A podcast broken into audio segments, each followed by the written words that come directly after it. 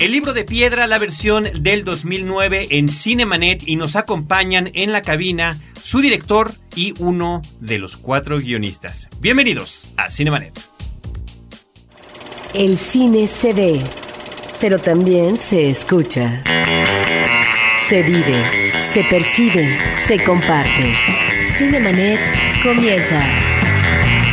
Carlos del Río y Roberto Ortiz en cabina.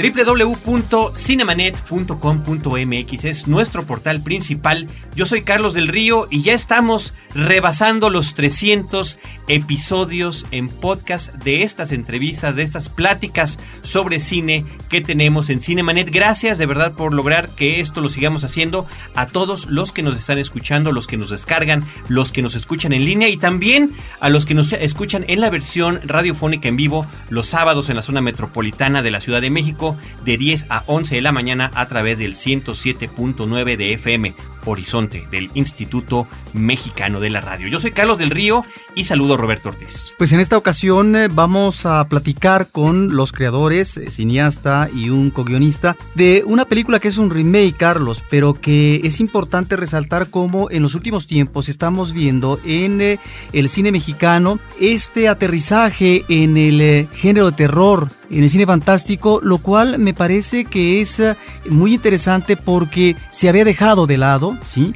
Y, los nuevos cineastas me parece que están abocados, interesados, estimulados por incursionar en este género, ¿sí? Que la crítica a veces maltrata mucho, en el caso específico del cine mexicano, pero también de lo que es retomar clásicos del cine mexicano como eh, Carlos Enrique Taboada, específicamente en El libro de piedra. Nos da muchísimo gusto y mucho honor tener en la cabina simultáneamente a dos directores mexicanos, uno en esta película, en El libro de piedra, que es la principal película que comentaremos en este episodio, es Julio César Estrada, bienvenido. Gracias, ¿qué tal?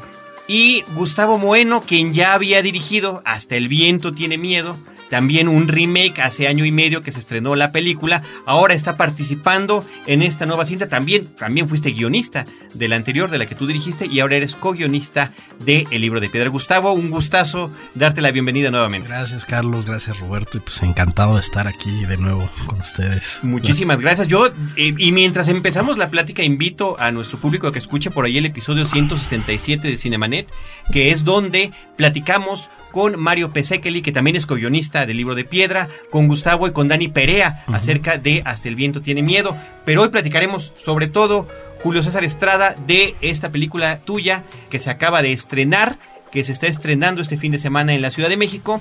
Eh, y en el resto del país con 150 copias, aunque nos gustaría aprovechar tu presencia para que nos platicaras un poquito de tu trayectoria como director cinematográfico en largometrajes. Pues mira, todo empezó una tarde de, verano. Como todo, todo empieza. En este caso tendría que ser de primavera porque ya ves cómo están estos calores. Sí, ¿verdad? Pues mira, sí, fue hace, fue en el 2003 que inicio mi carrera con un largometraje que se llama Espinas. Es una producción pequeña, vaya en presupuesto de 6.5 millones de pesos. En aquel entonces, bueno, junto con Estrella Medina era como iniciábamos nuestra sociedad, ahora Hilo Negro Films con la cual, bueno, hemos estado produciendo después de 2003 a la fecha y pues bueno, no hemos parado. Y pues bueno, Espinas es un, es un drama, es una película de terror, pero urbano, social, es un, es un drama eh, al, al, máximo grado, ¿no? son situaciones reales, es la vida de, de, un alcohólico, una familia disfuncional. Y pues bueno, después de, hacer este largometraje, queríamos hacer, yo tenía ganas de hacer una película de terror. Eh, hace, en 2003, después de hacer Espinas, nos dimos a la tarea de, de buscar como este tipo de historias de terror. Estrella decía, oye, ¿te acuerdas de, de la película donde la estatua, Silvia, Hugo, entonces, bueno, como no, todos somos, yo tengo 35 años todavía, el lunes 36, pero bueno, crecimos con esta historia, ¿no? Donde yo de, niño apagaba la luz y mis hermanos me molestaban y decían, te va, te va a salir Hugo abajo de la cama o detrás de la cortina. Y pues bueno, fue como nos dimos a la tarea de buscar los derechos del libro de piedra. Y pues cuando conocimos a Rocío como mago, ¿no? Decía, bueno, no tengo el libro de piedra, los tiene unos chicos en Monterrey. Entonces decíamos, ups. Pero. Ni modo, pero, exacto. Del sombrero sacó Hasta el viento tiene miedo otro guion que es mi próximo largometraje, que es Girón de Niebla, que Gustavo también es co-guionista.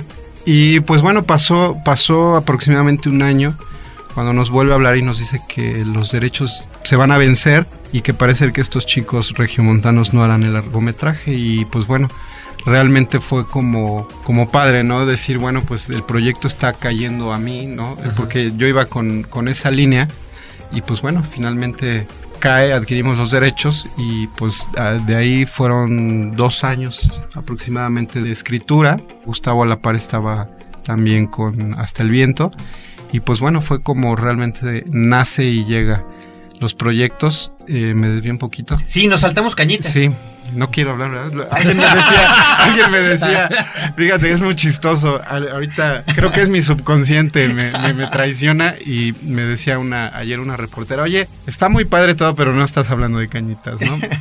Pero bueno, sí, eh, después de hacer espinas, llega. Yo quería hacer un documental, me acuerdo. Recuerdo que yo quería hacer un documental acerca de cañitas. Y pues no sé, esta supuesta maldición o esta supuesta eh, no, bueno, todo el mundo le tenía miedo a Cañitas, ¿no? Yo decía, no, yo quiero hacer un documental a ver si es verdad. Este, ¿Y cómo pasaste de, decidir del documental a la ficción? Pues llegó en ese, en ese momento eh, Víctor Ugalde, que es un luchador por el cine mexicano. Lo hemos tenido varias veces en estos micrófonos. y también a través de estos micrófonos también maneja su lucha. Exacto, entonces él nos recomienda un productor, eh, José Antonio Ríos Granados, y llega, llega con Estrella Medina y le dice, oye, pues yo tengo una película, quiero este, levantar mi proyecto, me interesa que, que lleves la producción y que me ayudes sobre todo en el camino, que me guíes, ¿no? Porque sí, ya había pasado por muchos guionistas, muchos, ya habían tocado muchas manos este proyecto. Ya estaba manoseado. Ya estaba manoseadón. Al final, cuando, bueno, pues ya habíamos platicado mucho, pero bueno, ¿cómo se llama el proyecto? De repente sale el nombre, coñitos. Entonces dije, bueno, wow, yo quería hacer un documental y pues bueno, nace nace Cañitas. Obviamente yo me apunto en la lista, alzo la mano y digo, a mí me encantaría. Él dice, bueno, estoy viendo muchos directores, estoy haciendo mi casting de directores. Déjame ver tu película, ya acababa de hacer Espinas. Después de un rato la vio y dijo, bueno, pues vamos, hagámoslo, me, arriesgo, porque bueno, sí, finalmente era, yo acababa de hacer mi ópera prima. Y pues me dio la oportunidad de dirigir el proyecto, pese a las vicisitudes, ¿no? De, en el camino de que él le metiera mano, de que ya después eh, la película no es lo que yo esperaba en cuanto a mi creatividad, ¿no? Porque sí fue ahí como manoseada también por, por el productor. Y pues bueno, eh, estoy contento con el trabajo que hice. La producción, pues bueno, está bien, ¿no? Es muy buena, pero sí, sí tiene sus bemoles a mi manera de, de lo que yo tenía planeado para el proyecto. Ahora, eh, nada más unas palabras eh, sobre el asunto de lo que tiene que ver con la distribución, porque de repente nos comentas, Espinas del 2003 me parece que no se sale hasta el 2005, ¿cuándo se estrena? No, sale en el 2007. Hasta el 2007. Hasta el 2007, sí. Este, fue, muy, fue muy padre con el proyecto de, de, Espinas porque cuando terminó la película, nosotros queríamos una carta nada más como mero requisito para que Fidecine nos diera el apoyo, que era lo único que nos pedía Fidecine. Tengan un distribuidor nos acercamos a, Pablo Martínez como de, oye, no estás mal onda, ayúdame, dame una carta. Y después este, dice, bueno, pues déjenme ver la película, no podemos dar cartas, ¿no? Porque no, no es tan sencillo. Entonces él ve la película y a los dos días nos llaman y dicen, oigan, denos chance de distribuir la película, nos interesa. Entonces en ese momento pues fue muy padre, ¿no? El, que la distribuidora nos dijera que ni lo buscábamos, ¿no? Pero sí, muchos, ahora lo veo, muchos chavos hacen sus películas y dicen, no tengo distribuidor, ya está hecha y no tengo.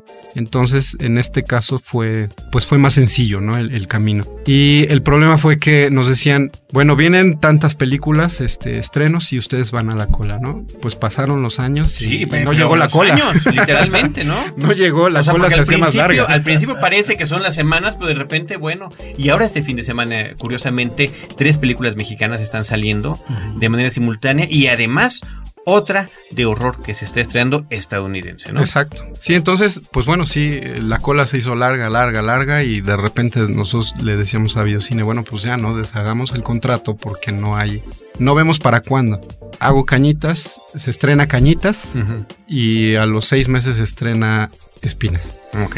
Pues fue, fue invitada a algunos festivales y pues bueno, caminó, una película chiquita, estoy muy contento con ese con el primogénito. Y que finalmente haya visto la luz de manera comercial, ¿no? Porque tristemente... Pudo haber que- quedado Claro, claro. claro, pudo haber quedado como un mero proyecto, ¿no? Así es. Gustavo, vamos a platicar ahora sí de esta labor del guionismo. Tú pasaste de crítico cinematográfico a tomar cartas en el asunto directamente, lo cual lo celebrábamos desde hace año y medio con Hasta el viento tiene miedo. Decíamos hace ratito al inicio del programa, curiosamente en ambos casos han sido proyectos con cuatro escritores, ¿no? En total, ambos remakes y de películas de Carlos Enrique Taboada. Sí, bueno, digo, lo que diría, a diferencia un poco de, de Hasta el Viento, que sí fue como más integral, digamos, los cuatro guionistas realmente nos juntamos y aportamos ideas y discutimos. En el libro fue un proceso un poco diferente, ¿no? O sea, el, libro sí fue parte, bueno, obviamente de- de- del guion original de, de Tabuada y el primer guionista que entra a hacer la adaptación es Enrique Rentería. Y después del guion de Rentería entra Mario y Julio, ¿no? Básicamente, ¿no? A, a hacer una, una reescritura de- del draft de Rentería. Perdón, entonces yo- ya directamente con Sí. Enrique estuvieron trabajando o nada más No, a no, no, partir de lo que él ya había escrito lo retomaron. Exactamente, o sea, a partir de, de la versión de, de Rentería se retomó, te digo, lo, lo retoman después Mario y Julio. Y realmente yo entro hasta la última etapa, ¿no? Yo entro a hacer la reescritura final del guion, ¿no? Que ya es el guion que se lleva pues Julio a filmar a Chiapas, pero fue fue ya realmente la, el último draft, ¿no? O sea que yo hice ahí como una labor casi porque digo, hay, que reconocerle muchísimo, digo, del- realmente esta versión es de, de, de Rentería, de Mario y de Julio, ¿no? Y, y yo llegué como que nada más al final creo a apretar tuercas y no sé, darle, darle algo más de, de, de- de forma al asunto, ¿no? Al, al final, ¿no? Entonces me sentí casi como un- un- una labor como de script doctor al, al final. Pues ¿no? es que Pero- sí, bueno, viniendo un guion de po- podría uno decir, eh, puede ser un guion de miedo y no por el tema de la película, ¿no? Se trata de, de uno de los guionistas de Sariñana, ni más ni menos, ¿no? Guionista todo el poder y cosas de ese tipo. Claro. Digo, Pero qué muy- interesante muy- que comentes el, el- el proceso. Sí, sí, sí. Digo, este, Sariñá es un, digo, Sariñá, este, Sariñá Sí, también, por supuesto. Que- y Rentería, digo, es un, un profesional, ¿no? De- del asunto. Pero sí, vamos, al final que el, el guion necesitaba como darle ahí unas vueltas finales, ¿no? Para que acabara de amarrar y pues creo que bueno esa fue fue mi labor no ya en los de, hecho en los meses previos ya al rodaje no ya muy, muy cerca Director, guionista, ambos eh, vinculados a un cineasta del cine mexicano. ¿Por qué ambos tienen que ver con eh, este cineasta? ¿Por qué este director? ¿Por qué esas historias? Porque si algo encontramos en el cine de Taboada, son personajes que se circunscriben efectivamente en lo que podría ser la atmósfera de suspenso, de terror, pero donde hay eh, problemáticas internas de los personajes, donde Taboada está afinando, está, si no detallando, planteando situaciones que tienen que ver con la sexualidad, que tienen que ver con la soledad, posiblemente sería el caso de El libro de piedra. ¿Cómo se da este vínculo con estas historias que nos remiten también a un director importante del cine mexicano en estos géneros? Es parte de lo que hablaba ahorita, ¿no? De, la búsqueda de, de guiones. Cuando Estrella menciona lo del libro de piedra, vamos a ver a Rocío. Están ocupados los derechos. Y me acuerdo que cuando platicamos con Gustavo, más allá de trabajo hay amistad. Entonces era así como de, oye, ¿qué crees? No está el, libro de piedra, pero está Hasta el viento tiene miedo. Y bueno, Girón de Niebla es un proyecto que ya conocíamos de muchos años atrás. Y Gustavo pues sí mostró como en ese momento fue el que alzó la mano y dijo, oiga, pues está padre, ¿no? Vamos a trabajar hasta el viento tiene miedo. Realmente creo que en aquel, en aquel momento fuimos más entusiastas que pensar en revivir a Tabuada o, o pensar en decir, ah, hagamos remakes, ¿no? O sea, o chi, no hay guiones, ¿qué hacemos? Este, no, no existen buenos guiones, hay muy buenos guionistas. Pero en ese momento fue nuestro entusiasmo por realizar los largometrajes, ¿no? Haciendo a un lado Taboada, haciendo a un lado ya la- la- las películas que son de culto, fue más como un, oye, ¿te acuerdas de esa película? Bueno, pues está bueno, vamos a reescribirla, ¿no? Y Gustavo dijo, yo escribo esta, ¿no? Yo, es mía. Entonces dijimos, bueno, ok, está bien. Y ahí fungiste tú como productor. Así es, con Estrella Medina y Gonzalo Elvira. Y bueno, ya el caso del libro de piedra, ¿no? Yo también es una película, insisto, con la que crecí. Cuando dicen, oye, están los derechos, más allá de decir, bueno, sí, remake, nueva versión o lo que sea, fue, es una película que, que yo me acuerdo que daba miedo y decía, bueno, pues venga, ¿no? Hagamos mi versión. Entonces, iban a la par este, ambos proyectos. Nada más una última pregunta con este asunto de, de, los trabajos en grupo y demás. Me llamó la atención, como situación formal, meramente formal, el orden de los créditos al inicio de la película. Como que normalmente estamos ahora habituados a que empiezan eh, una película de tal persona, ¿no? En este caso Julio Estrada, luego los créditos de los principales del equipo de producción, después productores o escritores, a veces alternan antes del director. En este caso, muy temprano, recién empieza empiezan a correr los créditos basado originalmente en el guion de Carlos Enrique Taguada y adaptación, simplemente dice ahí, ni guionismo, ni adaptación, las cuatro personas, y después pasamos por sonido, mezclas, casting, etcétera, etcétera, hasta llegar otra vez al director. ¿Alguna razón en particular? No, no, de hecho mi nombre es dos veces, creo. Sí, dos veces, claro, una película de productor, y director. Como productor y... ¿Dos, tres? No, no, parece, no es una película. sí, sí, sí, Dios, no me acuerdo, pero no. no, realmente no, ¿eh? Creo que no, no, no, no hay ningún orden en específico, ¿no? Que lo hayamos pensado de esa manera. A mí me gusta la idea como que está para después del título, ¿no? O sea, aparece el título y pues, es original Carlos Enrique Tabuada y luego, luego la adaptación como que le da, o sea, esto es de lo que estamos hablando, ¿no? O sea, este es el... a mí me gustó la idea, no sé, que sí es raro, pero sí no, no lo habíamos comentado. No lo había pensado de esa manera. Pero así siempre los guionistas pues están antes de los productores o del director. Exacto, ¿no? Usualmente. Como en este orden ascendente. Exacto. En, esta escalera. Estamos platicando con Julio César Estrada y con Gustavo Moeno acerca de la película El libro de piedra que está de estreno este fin de semana en nuestro país. Nosotros regresamos después de este mensaje.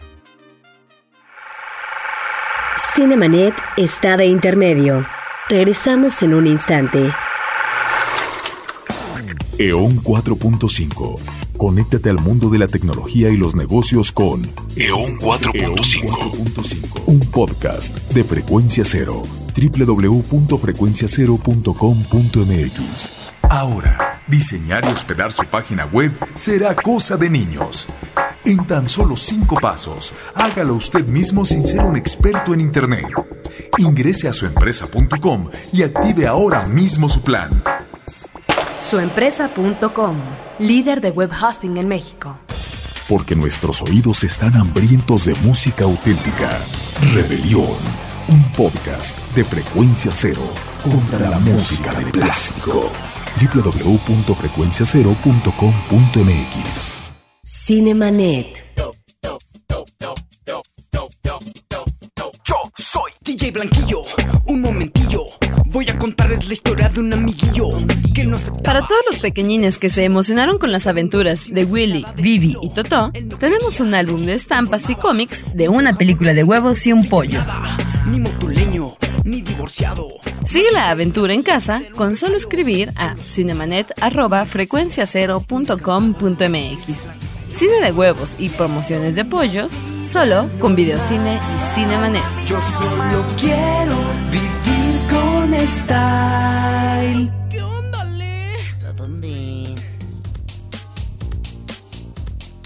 Continuamos en Cinemanet platicando, espero que ya empecemos a platicar a fondo del libro de piedra, porque estamos platicando de, las respectivas carreras de nuestros invitados, ambos directores, ambos guionistas, en este caso el libro de piedra dirigida por Julio César Estrada, co-guionismo de Gustavo Moeno, y bueno, pues ahora sí, el libro de piedra, ¿por qué Chiapas? ¿Por qué filmarle en Chiapas? Pensábamos hacerla en otro estado, en Campeche, pero... ¿Y qué pasó? Pues no encontramos locaciones, no encontramos las locaciones. Eh, es un estado maravilloso, tiene paisajes hermosos, pero... Dejo que hables primero, yo soy campechano y ya después. es un estado maravilloso, increíble. No, no, no, sí, es un estado muy, muy, padre. pero no encontramos la casa no encontramos esta zona boscosa, nos llevaron a un zoológico que debes de conocer seguramente, pero no era como lo que estábamos buscando. De repente pensamos en hacerla toda ya en el Distrito Federal y buscar el, eh, únicamente el bosque. Sin embargo, bueno, pues se fue dando este acercamiento hacia Chiapas. En Hasta el Viento tiene miedo, la gente de efectos especiales nos recomienda filmar en Chiapas. Y pues bueno, empezamos a buscar locaciones y encontramos, bueno, lugares increíbles. Yo no encontraba la casa. Al final todo estaba bien, el bosque, estaba bien los paisajes, pero la casa era el problema. Había haciendas, había este de estas casonas antiguas. Es que, perdón, pero al igual que en Hasta el Viento tiene miedo, en, ahora sí que en las cuatro versiones, en las cuatro películas, son otros personajes, son un personaje más importantísimo de la historia porque son esos ambientes que están creados en el aislamiento, Exacto. que es parte de la premisa básica, ¿no? Y hay que recordar que en el caso de la película original de Taboada, el ámbito escenográfico de la Gran Casona es la casa de Emilio Indio Fernández. Es otro personaje, es un personaje más la casa. Y pues sí, efectivamente no encontrábamos a este personaje. Y de repente por ahí alguien dijo, oigan, yo conozco una casa este, muy bonita. Todo el mundo nos decía lo mismo y nos llevaba a casitas casi duplex, ¿no? Este, y sí, bueno, está bonita, pero no es lo que busco. Entonces, cuando llegamos a Cintalapa, simplemente la vista de la casa está sobre la carretera, sobre la autopista Cintalapa-Tuxtla yo dije, wow, se ve, se ve desde aquí increíble. Vamos a ver por dentro y bueno, efectivamente una casa totalmente de piedra, una casa pues hermosa realmente y de una familia maravillosa que es la familia Esponda. Y pues bueno, fue como, como realmente llegamos a un día. Yo ya había hablado con la producción y, le había dicho, ¿sabes qué? Me voy a la casa del indio. No, no encuentro la casa. Y bueno, pues mira, afortunadamente tenemos otro gran este actor en esta película. ¿Cuáles son eh, los cambios en este caso de historia? No vamos a platicar obviamente de la trama, de eh, el original de Taboada, porque una de las cosas que me llama la atención es el cambio, el giro que se da sobre todo al inicio, desde el inicio de la película con el personaje que eh, anteriormente Marga López es institutriz, pero no tenemos muchos elementos en términos de sus antecedentes de educación, etcétera. Y en este caso hay una especialización, un trabajo profesional por parte de una psicóloga, ¿sí? que es la persona como adecuada para poder atender a una niña en una situación eh, difícil que está viviendo en ese momento, ¿no? E, ese cambio, ¿qué otros pensaron ustedes, no? Porque veo que también hay un seguimiento y un respeto, inclusive a veces en el manejo de los diálogos de los personajes a propósito del guion original. Sí, bueno, se trató de desempolvar un poco eso precisamente, ¿no? La formalidad. Tabuada era un hombre extremadamente formal lo ves hasta en las fotografías. Que sí se ve la formalidad en extremo. Y pues bueno, fue como quitar esas situaciones, unificar eh, secuencias porque sí transcurrían muchísimos días. Y no pasaba nada, pasaban días, este, noches y solamente pues salud, buenas noches, brindemos. Y el día siguiente unificar estas, estos días, unificar personajes, en el caso de Marta Aura, por ahí había una, en la historia original hay una sirvienta que únicamente nos funciona para saber que la iguana resucita. Y obviamente para tener una escena sexy, ¿no? Pero bueno, se unifican estos personajes y... Sí, digo, era básicamente, a diferencia de, de Hasta el Viento, que ahí siempre fue hacer una reinvención del material. Aquí Julio fue siempre muy claro en decirnos, yo quiero respetar la historia de Tabuada, ¿no? O sea, aquí sí no pretendíamos irnos demasiado lejos de, la historia original de Tabuada. Entonces, se trataba realmente de modernizar de alguna manera la historia, modernizar a los personajes que en lugar de esta formalidad de señor eh, grande que tiene Joaquín Cordero, que a mí especialmente me gusta mucho Joaquín Cordero en la, en la original, pero aquí era tratar al personaje de Rubalcaba de otra manera, ¿no? Este es un hombre joven, ¿no? Es un, digamos, un junior, ¿no? Este, exitoso, pero, pero joven, que tiene una relación muy distinta tanto con la niña como con, con la nueva mujer, eh, como es en la película de Tabuada, que sí es como pues mucho más seria la cosa, ¿no? Y pues el personaje de Julia, ¿no? De, de, de institutriz, como decía Roberto, pues sí, de hecho eso fue uno de los cambios que, que yo en mi draft final pues que este aporté que decía, bueno, es que necesitamos saber algo más de este personaje para que pues la gran historia esta de terror que vamos a ver y, la, razón por la que ella va, va, a comprender y querer tanto a esta niña, pues tiene que haber algo, tiene que haber un ancla emocional con este, de este personaje que, que nos une y que nos haga sentir también la identificación. La, identificación de esta mujer con esta niña, ¿no? Y, y, de ahí creamos este, pues este inicio, ¿no? Donde ella pues sufre una, una tragedia, pierde a, pierde a su hija y es una psicóloga infantil muy renombrada que da cátedras ¿no? en universidades sobre,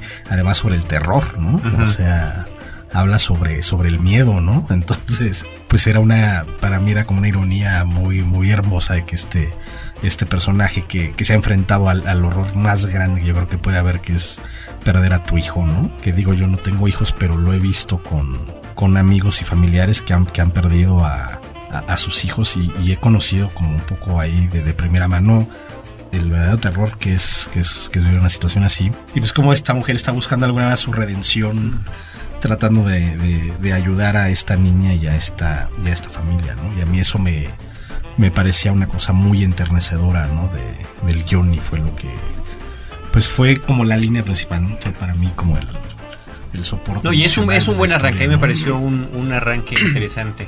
Yo, como te platicaba durante y antes de esta entrevista, traigo presente en nuestra plática eh, en el episodio 167 de Cinemanet. Quien lo quiere escuchar acerca del viento, ya es un clásico. Ya es un clásico de, de nuestro historial. Hay, hay, dos cosas, ¿no? Una, que ya hacías tú referencias al libro de piedra. Decías sí. que, te, que, habías tomado inclusive para Hasta el viento tiene medio, en tu versión del, del 2007, eh, algunos elementos del libro de piedra, o sea que lo, lo tenías muy presente. Y sí. la otra, un, una referencia que sacaba Roberto y que coincidía con una tuya, que era Posesión Satánica. De Innocence, sí. De Clayton, con Deborah Kerr, ¿no? De eh, Innocence es el título uh -huh, original, uh -huh. que ya estaban ahí planteados algunos uh -huh, temas similares. Sí, o sea, esa es una película que yo, yo admiro, ¿no? Muchísimo, o sea, me encanta esa película y hay cosas de esa película en Hasta el Viento y sí, claro, digo, obviamente el libro de piedra también te remite a tanto a esa película como a otra vuelta de tuerca de, de Henry James. Y de hecho también, vamos, la escena en la que, que también esa escena no está en la, en la original Tawada. En la original Tawada empieza con Marga López ya llegando a la casa, ¿no? Uh -huh. Y aquí en esta introducción, pues también hicimos esta escena de, de Rubalcaba juntándose con Silvia en un restaurante para hablarle de los problemas que tiene su hija, que es como abre un poco también posesión satánica, ¿no? O sea, con con el, el, millonario este excéntrico contratando a Deborah Kerr para que ayude a estos niños, ¿no? A sus sobrinos en esta propiedad alejada. Entonces, fiel, fiel a tus referencias. Fue, fue, la, fue una idea. Entonces, sí, digo, creo que, bueno, que, que, le debemos regalar a Jack que, Leighton. Que Amenábar se basa en esta película. Amenábar también. también para, para los, los, otros, los otros, ¿no? Entonces, uh -huh, sí, uh -huh. Hay dos elementos en la película que me parece que hay que destacar. En principio, el manejo de la música. Estamos, creo, ante una cinta de terror psicológico. Así es. ¿sí? Por lo tanto, aquí eh, la truculencia de la música debe de crear un efecto, pero yo no sé si a veces se abusa de la música, es lo que les quiero preguntar. Me parece que es efectiva en cuanto a la motivación al público, el ingrediente necesario que está respaldando una imagen para lograr esta reacción del público, que finalmente de eso se trata por un lado, y la cuestión de la música, porque hay este manejo permanente, sugerente del piano, por ejemplo, sí, eh, como instrumento musical, y por otra parte eh, el tipo de fotografía que emplean, porque lo que vimos en la premier es una película eh, que yo la sentí un tanto oscura, no sé si sea en este caso la copia o era el tipo de color un tanto virado o en el tono verdoso que no sé si sea así la intención, una, especial, una ¿no? textura, digamos, diferente a, a, lo que vemos en una película normal. No sé si estábamos ante una mala copia o era, digamos, eh, esa la situación y, digamos, el interés de este tipo de fotografía. No, sí, está pensado desde el vestuario, ¿no? Para, para que en, en relación a la fotografía nos diera este tipo de contrastes. Y sí, efectivamente es, es muy marcado el claroscuro, ¿no? Si platicamos mucho Jorge Rubio y yo, que es el fotógrafo, en, en, cuestión de, o en relación a esto, ¿no? También desde, insisto, el vestuario, tendría, teníamos que ciertos tonos, tendría que ser ciertos colores, ciertas, ciertos dibujos inclusive en, en las camisas. Esto se estaba haciendo desde, desde el material, ¿no? El fotógrafo pidió un material especial y desde ese momento estábamos ya pensando, ¿no? Como, como si, a ver, conforme íbamos viendo Roches, bueno, pues era, era exactamente el resultado que buscaba. ¿Y la música? la música? La música, bueno, pues la música, pues es un trabajo extraordinario de Eduardo Gamboa, que también es músico de Hasta el Viento. Es nuestro músico ya de, de cabecera. Es como un personaje. Sí, ¿no? claro. Podría estar aparte la música también. Eh, Gamboa es un sí, personaje. Sí. se los creemos, se los creemos. Y pues bueno, pues sí fue trabajar mucho a diferencia de, de mi largo anterior Cañitas, había sonidos que no me gustaban. Cuando ya estaba hecha la música, bueno, pues sí, de repente me hacían mucho ruido ciertos instrumentos. Eh, A partir de que empezamos a filmar, empiezo a platicar con el músico y le pido que, que genere cierto ciertos instrumentos más que otros, ¿no? Que, o, más bien, cuáles ya no quería yo que, que estuvieran en, en el soundtrack. Entonces, pues sí, creo que hizo su trabajo excelente como siempre y pues bueno, sí, no abusó ya de otros. Que para mi gusto, en, en el tipo de películas, pues bueno, de repente pueden ciertos instrumentos avejentar, ¿no? Y, o, marcar demasiado que como tú le dices, no, se puede abusar de repente, ¿no? O sientes que abusa por el tipo de instrumento que está sonando más. Entonces, fue lo que le pedí. Bueno, sí, efectivamente, pues creo que es excelente la música. Muy bien, pues estamos ante, ante dos realizadores que reconocen sus, sus eh, raíces cinéfilas también. Tú nos decías, Julio César, que eh, te daba miedo la primera versión de la película, te asustaban tus hermanos con ella. Eh, Gustavo ya nos compartió esas otras referencias que él ha puesto. ¿Alguna otra que tú hayas integrado a la película, consciente o inconscientemente? Pues no, no, realmente no, este, posiblemente en la foto, posiblemente en la foto me gusta, me gusta mucho el estilo de Tim Burton en cuanto al look de, de sus películas. Tal vez, digo, no, no es copia, pueden ver cualquier de Tim Burton y no nada que ver, ¿no? Con, con el libro.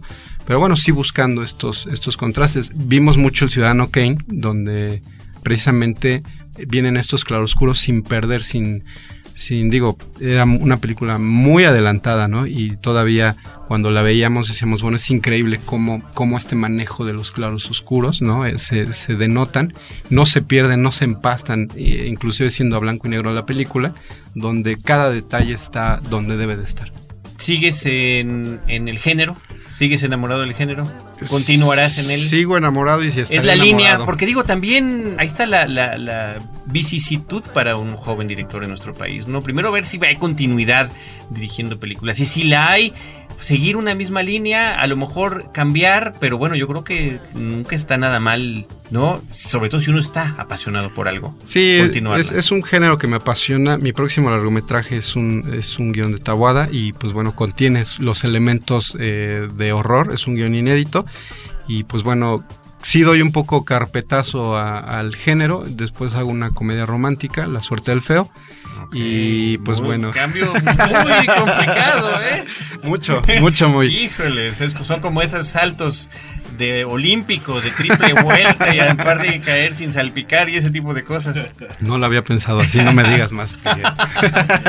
Ahora, regresando a Taboada, hay, un filón argumental en sus películas, ¿no? Él, en este caso, como escritor, que eh, es aprovechado en estos últimos años por parte de ustedes.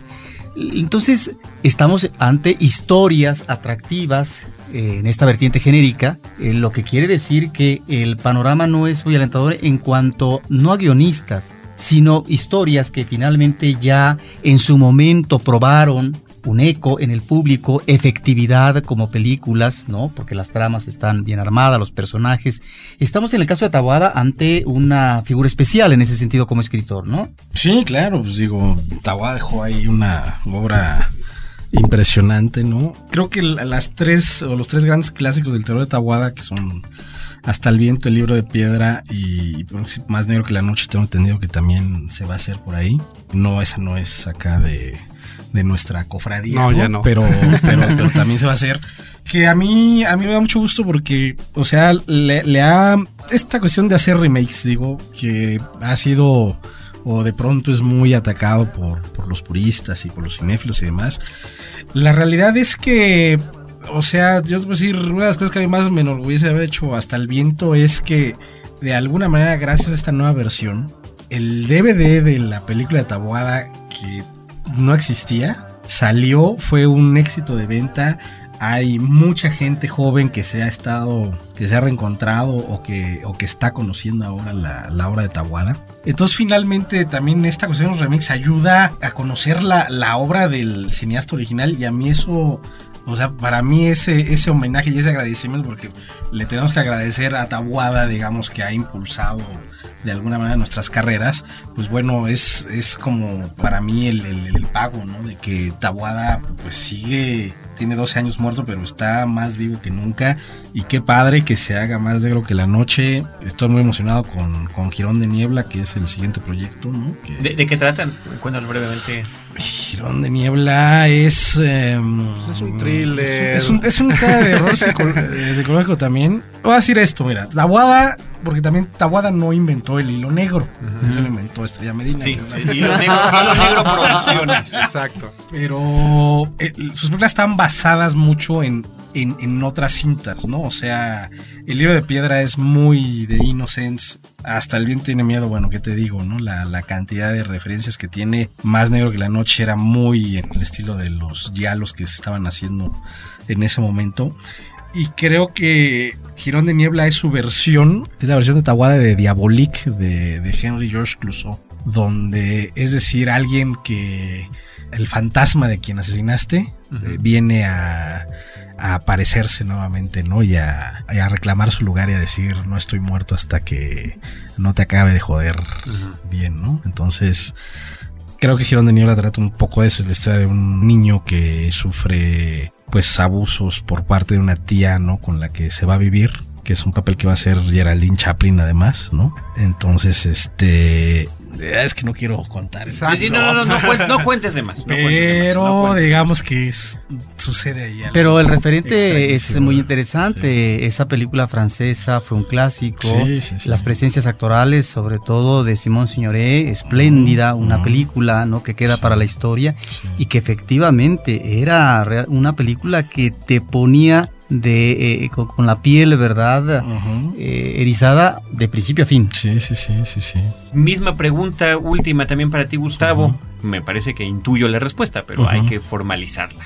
Continúas igual en el género. Este, sí, no. A ver, a ver, a ver, a No, ver. porque yo como director, la que sigue es una comedia romántica. Ajá. Bueno, es, es un drama romántico de niños que se enamoran. Se llama Edgar Niños, así es una. O sea, una ¿Cómo se llama, vuelta de tuerca total a, la- a lo que estaba haciendo. Edgar Niño se llama. Edgar Niño. Edgar Niño. Pero sí tengo ahí, yo estoy trabajando con Ángel, este, otros dos guiones de terror. Pero están más a futuro, ¿no? Esperando. Están cocinándose todavía. O sea, sí, sí me interesa. Digo, soy fanático del género y sí me interesa volver a hacer una de terror. Pero ahorita lo que sigue, no. O sea, ahorita yo sí quiero ya alejarme porque para mí, porque se ha sido un ciclo, digo, aunque nada más he dirigido hasta el viento, pero ya el ya haber escrito el libro y luego Girón y, y ya ha sido ya demasiado terror y demasiado, demasiado tabuada también. y ya quiero sí alejarme un poquito. Vives ¿no? abrumado. Pues, eh, pues es que el fantasma de Tahuada, sí. Sí, exacto, exacto. A mí se me ha jalado las patas. ¿no? Comentarios finales, Julio César, para nuestro público que ya vio o que pudiera ver. Pues que no El se pierdan el libro de piedra este, a partir de este viernes 17 de abril. Y pues bueno, van a. La gente que ve en cartelera que es una película de terror, pues se va a llevar la grata sorpresa de que sí, efectivamente se va a asustar, se va, se va a divertir en, en- en ese estricto sentido de, de qué es lo que buscas al ver este, una película de terror. Bueno, pues que se te erice la piel, que estés en el suspenso, que estés en la. en la Todos, espera todos los masoquistas que gustamos del género lo sabemos. sabemos qué es lo que esperamos, qué es lo que queremos y sobre todo se aprecia cuando funciona. Así es, entonces pues bueno, que, que disfruten la película y pues bueno, a esperar las que siguen. Gustavo, Pues igual, pues digo muchas gracias. Este, encantado de estar aquí. y, Pues cada vez que me inviten, pues volveré con mucho gusto, ¿no? Para, y te agradecemos. para seguir hablando de cine, que además ustedes son realmente, pues no sé, son dos personas con las que realmente se puede hablar de cine en los medios y eso me da mucho gusto agradece porque, no, o sea, que si dices Diabolik y de inmediato Roberto, pues sí, la Pero por favor. Sí, vos, señor, o sea,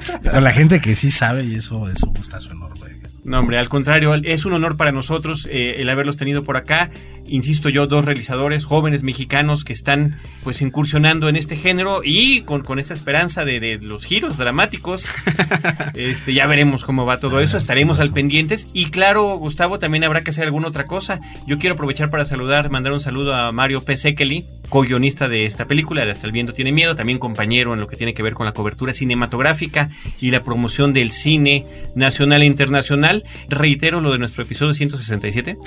Este, ahí decía, fíjate, decía, tenemos que hacer, porque me recordaba nuestra pasión de ciencia ficción también por Star Trek y ese tipo de cosas. Tenemos que hacer un especial de, Star Trek. Pues ya los hicimos. Ya los grabamos a propósito de la nueva que viene de J.J. Abrams. Así que un saludo muy, muy afectuoso a Mario Pesekeli. Que ojalá esté escribiendo su guion de vampiros. él, él siempre dice que está muy ocupado, yo espero que sea cierto. Pero si, es de vampiros, habrá que ver, no porque siempre se tenga que superar, pero la última película hecha de vampiros, Se Déjame Entrar, una película nórdica, me parece que es extraordinaria y es una de las mejores eh, aproximaciones que ha tenido el cine en los últimos años en la figura del vampiro. ¿Te fijas? Hay un reto ahí. Hay un reto ahí. ¿Cómo, ¿Cómo, quiso reiterar lo que tú ya habías mencionado hace unos minutos? Muchísimas gracias, Julio César Estrada y Gustavo Moeno de El libro de piedra que ya está de estreno. Desde este lado los micrófonos, Roberto Ortiz y un servidor les agradecemos que nos hayan acompañado nuevamente aquí en Cinemanet. Les reiteramos la invitación a, a visitar el podcast www.cinemanet.com.mx a escuchar la versión en vivo, la revista de este programa, todos los sábados de 10 a 11 de la mañana a través de Horizonte 107.9 de FM del Instituto Mexicano de la Radio y agradecer a todo nuestro equipo de producción, empezando por Abel Cobos, que es nuestro productor aquí de los podcasts, a Paulina Villavicencio y a Celeste North, que juntos eh, trabajamos todos para poderles llevar esta pasión que es nuestro cine. Nosotros los esperamos en el próximo episodio con cine, cine y más cine. Cinemanet termina por hoy. Más cine en Cinemanet. Frecuencia Cero, Digital Media Network, www.frecuenciacero.com.mx. Pioneros del podcast en México.